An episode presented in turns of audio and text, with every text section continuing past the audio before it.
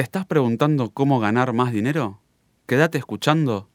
Mucho mes, poco sueldo, un podcast sobre dinero, billete efectivo, plata, mosca, viva, ingresos, sueldo, pastateca, filo, billuya. Si todavía no escuchaste los episodios sobre ingresos secundarios esporádicos y constantes, te recomiendo que lo hagas al finalizar este audio. Si ya lo hiciste, bien ahí. Ahora vamos a seguir conversando sobre ellos.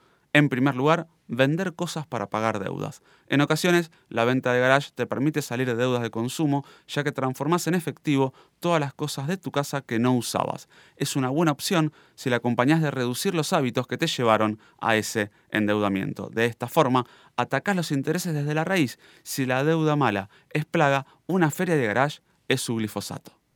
Vender cosas para invertir. El capital inicial, que estaba disperso entre cosas que no usabas, puede transformarse en el saldo de tu cuenta comitente, plazo fijo o moneda extranjera.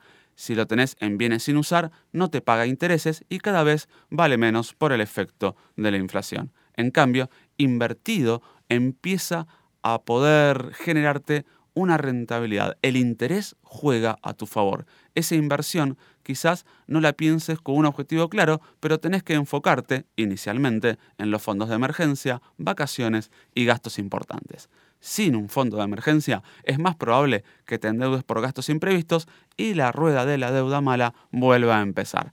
Para evitar eso, puedes generarte un ahorro preventivo en el cual prepagas los gastos que están por venir. Mi experiencia es primero conformar el fondo que es para emergencias, luego ir para el de compras importantes, la cocina, la heladera y luego las vacaciones.